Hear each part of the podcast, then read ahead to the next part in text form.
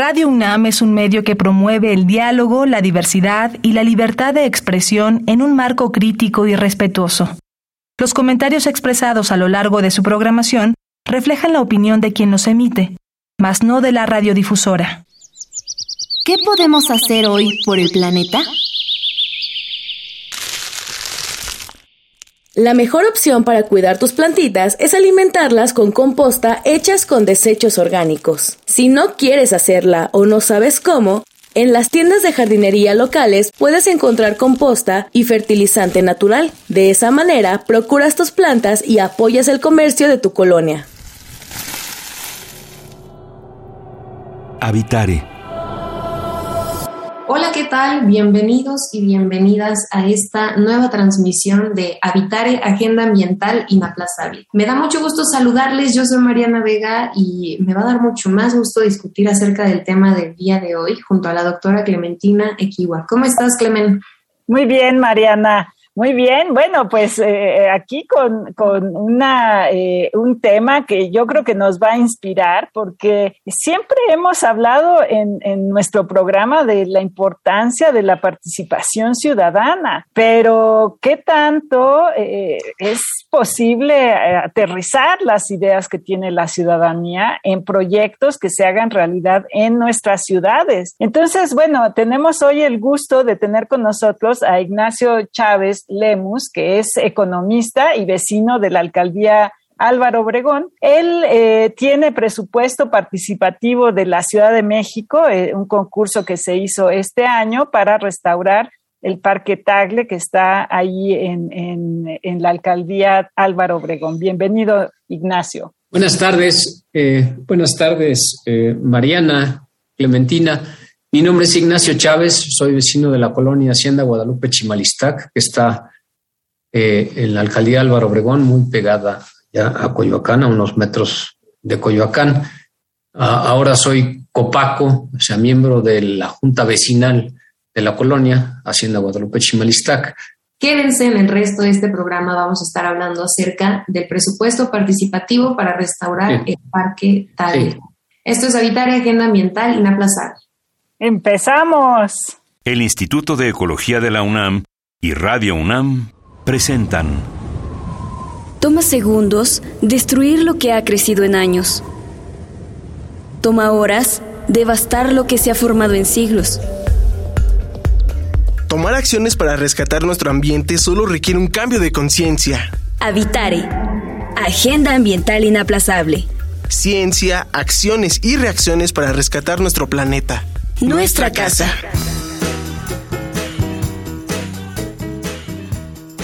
Qué gusto que continúen con nosotros en esta transmisión porque Clemen, entramos directo al tema con nuestro invitado Ignacio Chávez, hoy para platicar acerca del presupuesto participativo para restaurar el Parque Table. Y bueno, ya nos comentó un poco Ignacio en dónde es que se encuentra. Seguramente muchas y muchos, si conocen esta zona de la ciudad, lo van a ubicar y es importante conocer cuál sería entonces la importancia que, existe sobre este parque, ¿no? Bueno, eh, en realidad eh, creo que a veces subestimamos el valor de los parques. Antes de que llegaran eh, nuestro equipo de producción, estábamos conversando un poco sobre esa importancia. Por un lado está el valor ecosistémico, ¿no?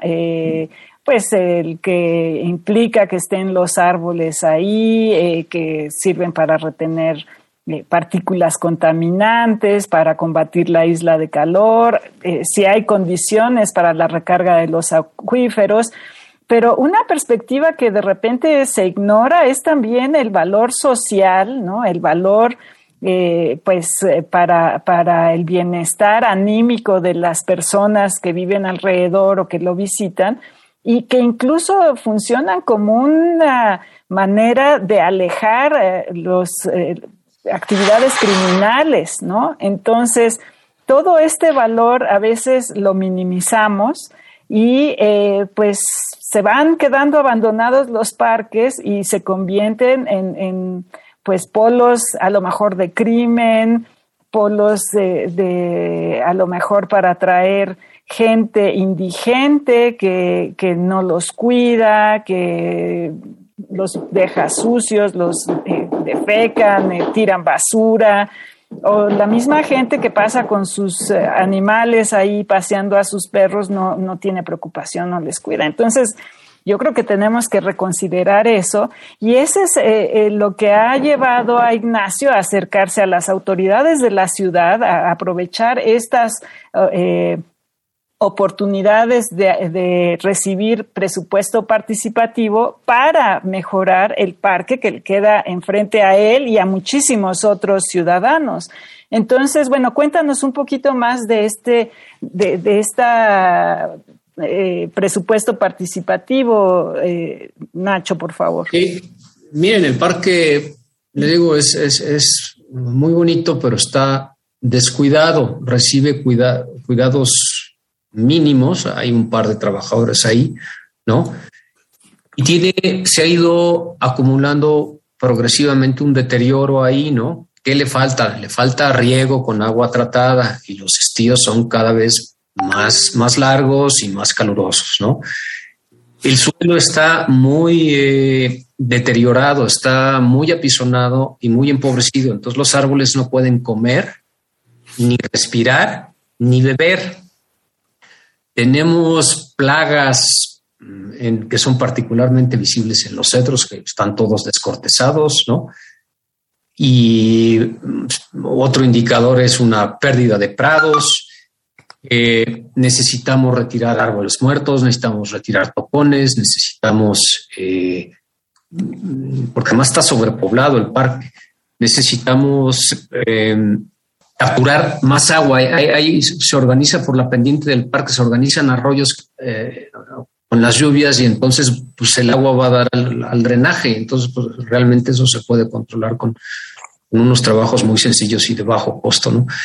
Y otras cosas, necesitamos rehabilitar la, la red de riego de agua tratada que pasa en el costado sur del parque, o sea, pasa a 5 centímetros, le da agua tratada al parque que está más adelante, pero no a nosotros, ¿no? Entonces, eh, hemos estado acercándonos a las autoridades de la alcaldía de Álvaro Obregón, que es la que está a cargo de este espacio verde, desde 2019. Eh, y bueno, ahora ya vino cambio de gobierno, hemos hecho gestiones A, C y D, vino cambio de gobierno y pues más bien la respuesta fue, pues hay que conseguir eh, dinero del presupuesto participativo para metérselo al tagle, ¿no? Entonces, en efecto, lo, eh, hicimos, participamos en la votación, ¿no? Lo ganamos y ahora los trabajos van a empezar, yo creo que en agosto. ¿Qué es lo que vamos a hacer ahorita en el, en el Parque Tagle con este dinero, no? Y lo consideramos un inicio de subsecuentes etapas de mejoras y de uno es vamos a airear y mejorar los suelos, ¿no? O sea, vamos a picarle, vamos a ponerle fertilizante, vamos. Otro es vamos a evitar que se desperdicie agua tratada, agua tratada, perdón, agua potable, eh, más bien agua de lluvia, eh, haciendo algunas adecuaciones geométricas en el equipamiento y en, las, y en la pendiente. Y aparte vamos a diseñar y costear una red de riego, ¿no? Porque a lo mejor necesitamos una cisterna o necesitamos cuatro cisternas, necesitamos saber dónde está la red interna de agua porque de riego, porque pues esa ya se perdió y se perdió el mapa también. Y esto lo consideramos pues como el inicio de, de, pues, de las bueno, pues de, lo que debía ser al final, que es meterle eso, eh, rehabilitar la red de riego, ponerle riego al parque, hacer una cisterna y hacerle todas las eh, mejoras subsecuentes que se necesiten. Sobre todo, me llama la atención que es un proceso que no se escucha ni sencillo ni rápido, ¿no, Ignacio? Exactamente.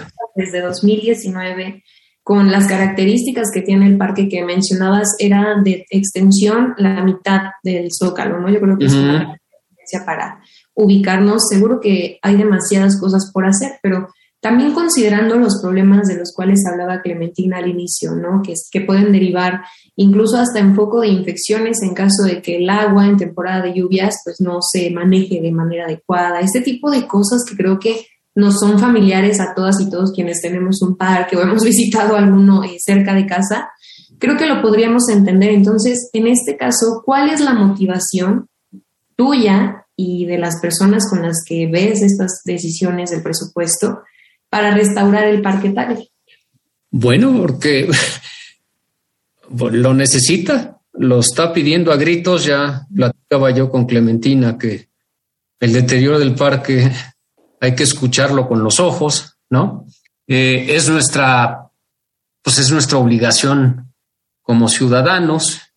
¿Qué es lo que hay? ¿Qué, es lo que hay en el fondo de este proceso? Es un, eh, deterioro a lo largo de lustros y lustros y lustros y lustros en los que no se le han dado los cuidados básicos permanentes e integrales que necesita, ¿no? Y que merece. Se le han escamoteado, se le ha negado.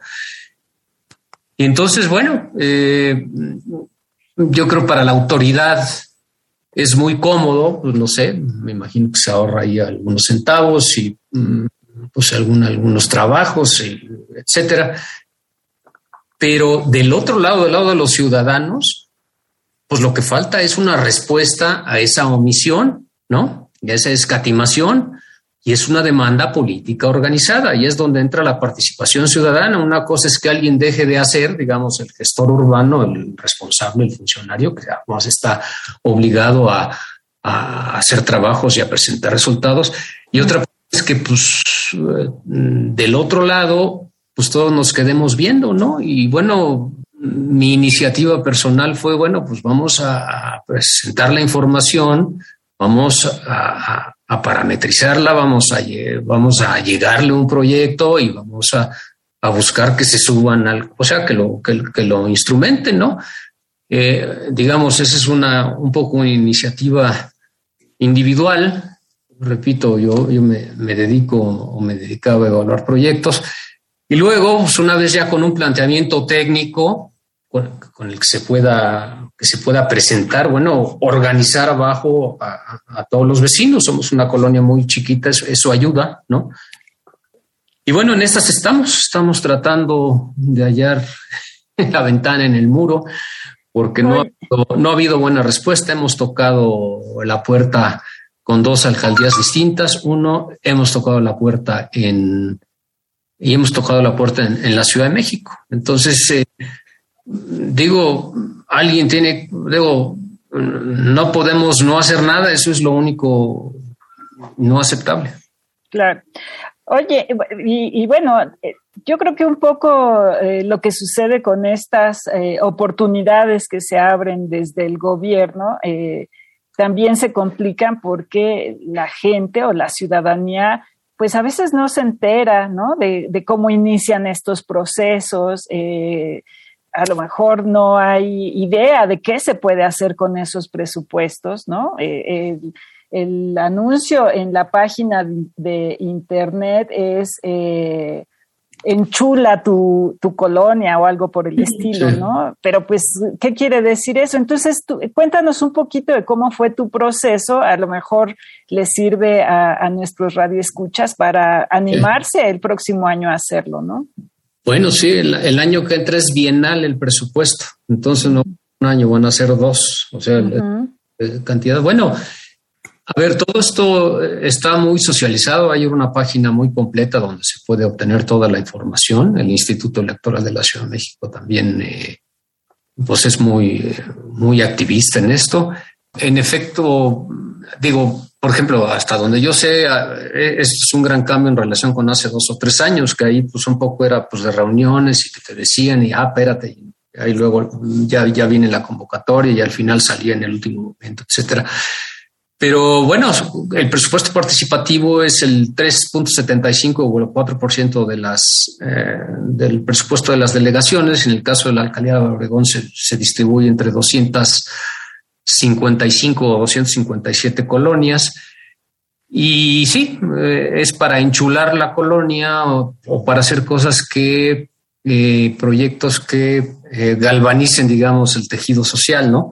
Ah, se puede revisar la ley de participación ciudadana en los artículos que será 115, 125, ahí viene pues lo relativo al presupuesto participativo. Una cosa importante es que el presupuesto participativo es como un extra, ¿no? O sea, no, no se puede usar ese dinero en actividades sustantivas de las alcaldías, ¿no? Y bueno, hay, eso, hay que organizarse, hay que presentar proyectos, hay que, mm, y bueno, empujar y empujar y empujar, ¿no?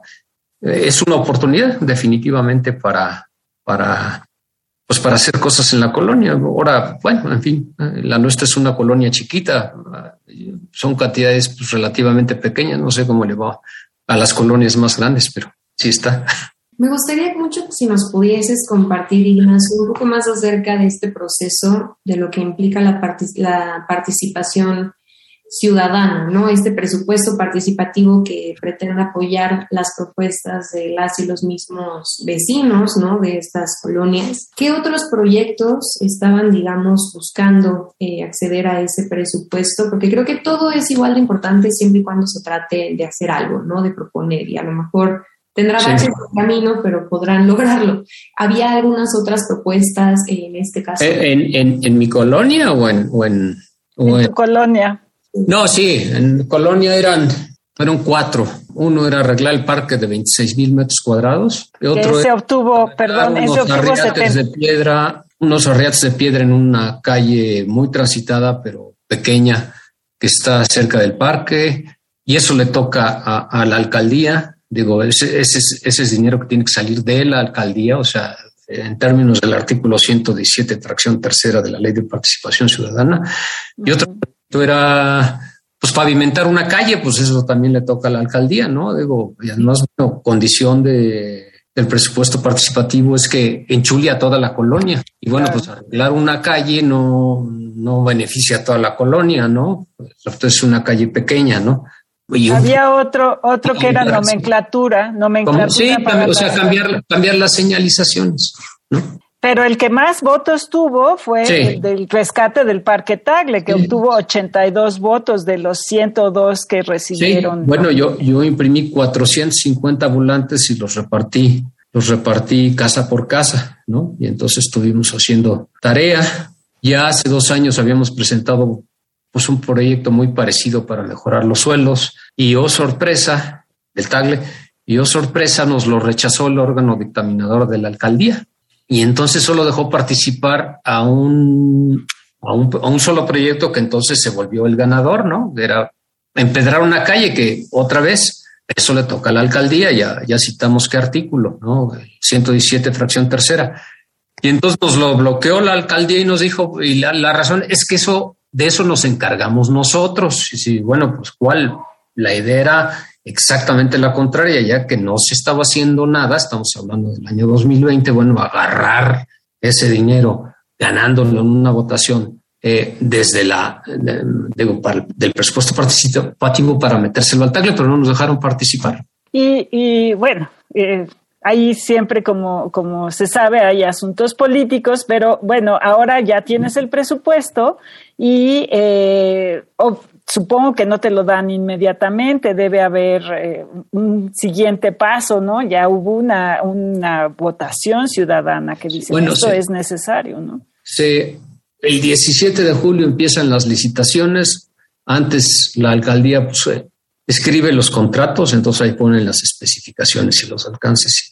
Entonces yo me imagino que estaremos empezando en agosto, ¿no? Y bueno, pues esto lo podemos terminar tan pronto como en 15 días en lo que hace a obras de suelos y de, y de agua, ¿no?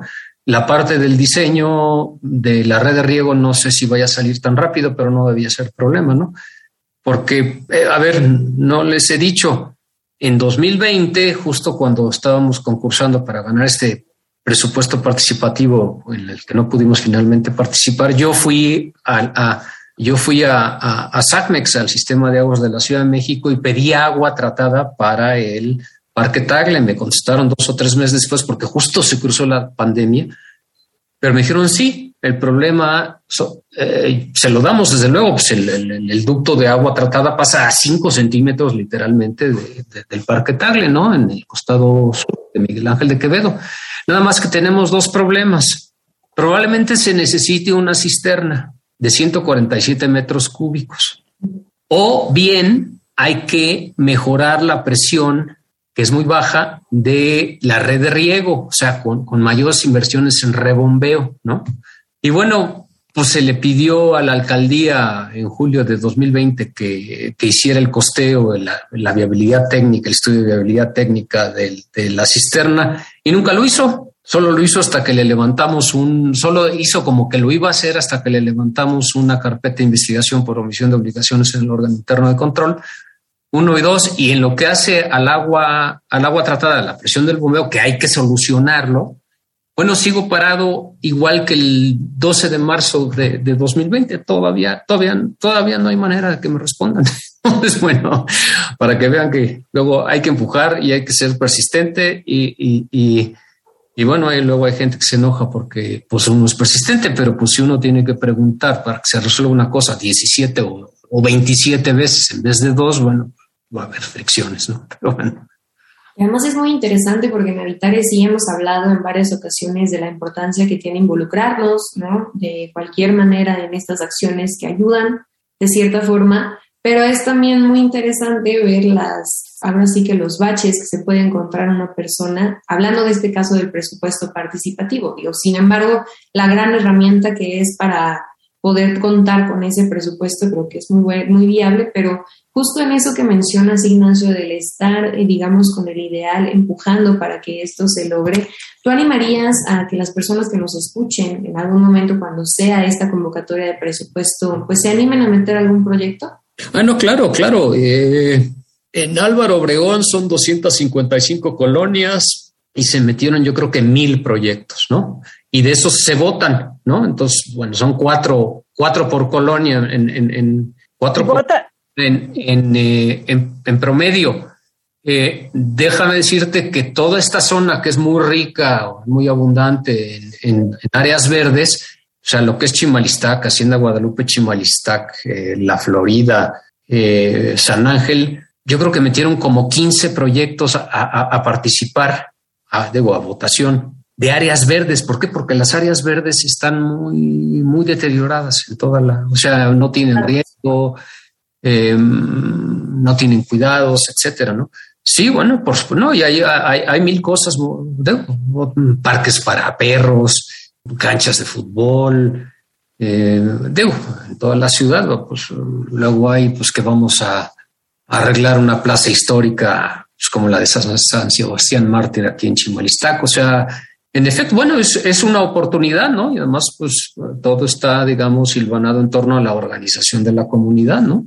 Claro, es, eso es lo que es, me parece súper interesante y que, bueno, valdría más la pena que, que la ciudadanía se, se, involucre, ¿no? Porque uh -huh. no, no es solamente el ánimo de la gente que quiere, que llega con las ideas y con los proyectos, sino que también eh, y invita a la ciudadanía a que se entere de estos proyectos y vote. Sí. O sea, no es la delegación que decide, ¿no? Que, como aparentemente sucedía antes, eh, es la ciudadanía la que decide qué es lo que creen que vale sí. más la pena y votan por eso, ¿no? Entonces, pues me parece que es súper eh, alentador, ¿no? Eh, que escuchar la experiencia de, de, Ignacio y ver que pues las cosas van cambiando, las cosas no cambian de la noche a la mañana, pero sí se necesita que haya más eh, se involucre más la ciudadanía, indudablemente. Seguro, seguro.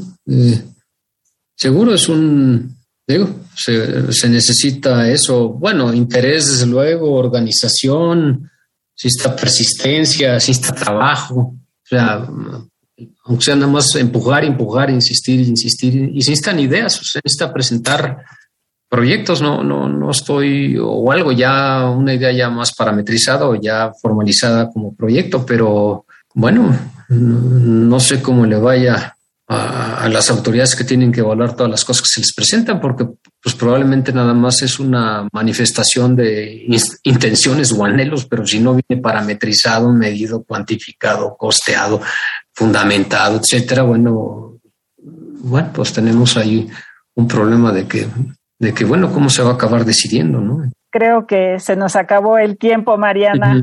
Así es, nos vamos de este programa sobre presupuesto participativo para restaurar el Parque Tagle con esta experiencia de este otro lado de participación ciudadana, comprometida, informada. Y estaría bien que en alguna otra ocasión nos acompañes, Ignacio, en el futuro para ver cómo va avanzando, ¿no, Clemente? Sí, nos encantará. Sí, sí, Muchísimas gracias. En agosto. Muchas gracias. Gracias a ustedes. Saludos. Muchas gracias por habernos acompañado. Si ustedes con alguna duda o quieren hacer alguna pregunta, ¿por medio de dónde nos pueden escribir, Clemente? Estamos en redes sociales, en Facebook, eh, Instituto de Ecología UNAM, en Twitter, arroba y Ecología UNAM, y en Instagram, Instituto-Ecología UNAM. Y como siempre, le agradecemos al Instituto de Ecología de la UNAM y a Radio UNAM en la asistencia y voz de las cápsulas a Lisbeth Mancilla, información de Italia Tamés, Operación técnica y producción de Paco Ángeles y en las voces les acompañamos la doctora Clementina Kiwa y Mariana Vega. Nos escuchamos en la siguiente emisión de Editare, Agenda Ambiental Inaplazable. Hasta la próxima. ¿Qué podemos hacer hoy por el planeta?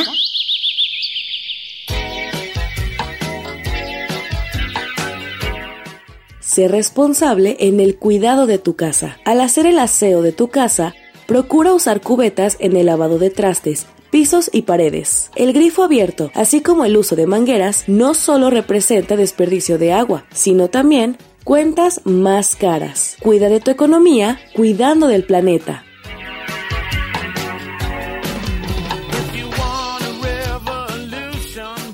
Visita ecología.unam.mx para obtener más información sobre el tema de hoy. Y si quieres escuchar todas nuestras emisiones, entra a radiopodcast.unam.mx. Radio UNAM y el Instituto de Ecología de la UNAM presentaron Habitare, Agenda Ambiental Inaplazable